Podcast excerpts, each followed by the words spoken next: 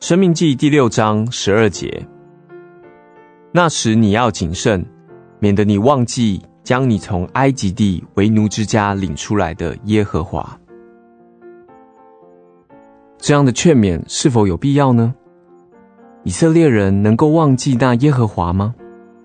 是的，这样的劝勉的确需要。在迦南经过一段时间以后，以色列全民族中只剩下一小部分的人记得耶和华，以色列人甚至已经忘记了他们的神。今天，这个劝勉是为了你，也是为了我，所以我们要小心。免得我们忘记了神，我们也领受了以色列人所领受的同样的爱，我们怎么可以忘记他呢？你时常纪念他吗？你的心、你的思想常被许多的事物占住，你有为他留下了什么地方可以给他，可以接待他吗？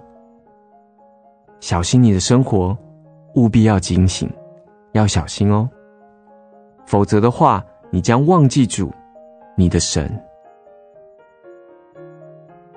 生命记第六章十二节，那时你要谨慎，免得你忘记将你从埃及地为奴之家领出来的耶和华。